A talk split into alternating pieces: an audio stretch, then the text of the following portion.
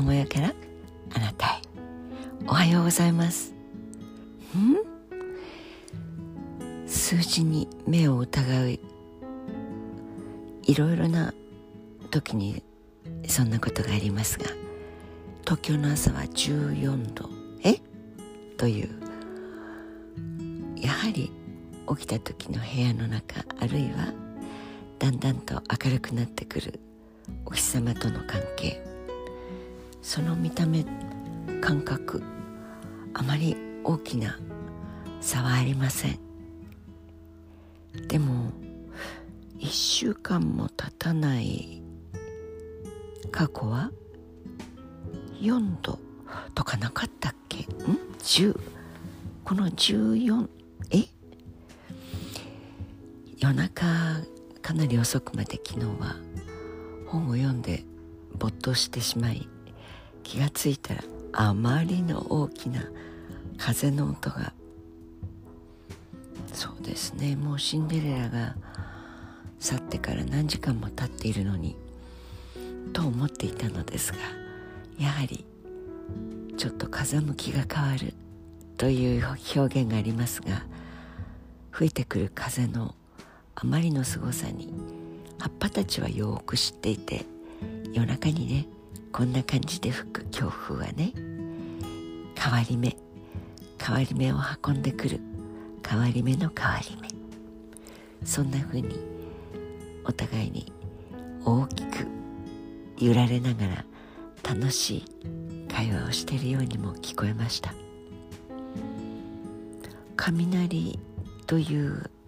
字も見え隠れするのですがでもこうやって一日一日あるいは三寒四温という言葉がありますが何日かこうしてちょっとあったかくない？という日が続いてまたブルブルと寒さが来てという偏西風の蛇行の行ったり来たり。その下で3月の後半に味わったようなものそれをもう啓蟄前に少しずれてきていて旧暦を語るがごとく私たちの昭和暦というのがああそんな時もあったよねというふうに少し少し早く早めに暖かさそしてそれが酷暑になったり冬はより寒く気候の本当に季節を語る言葉が時代によってこんなに違うのかと俳句などの季語それにびっくりしていたあの頃が懐かしくなるような昭和の気候感と令和の気候感変わっていくような気がします。皆様の毎日の生活の中でえそうそう明日はおひな様です。ひな祭り。ひな祭りの前後の季節感。と今の令和の季節感を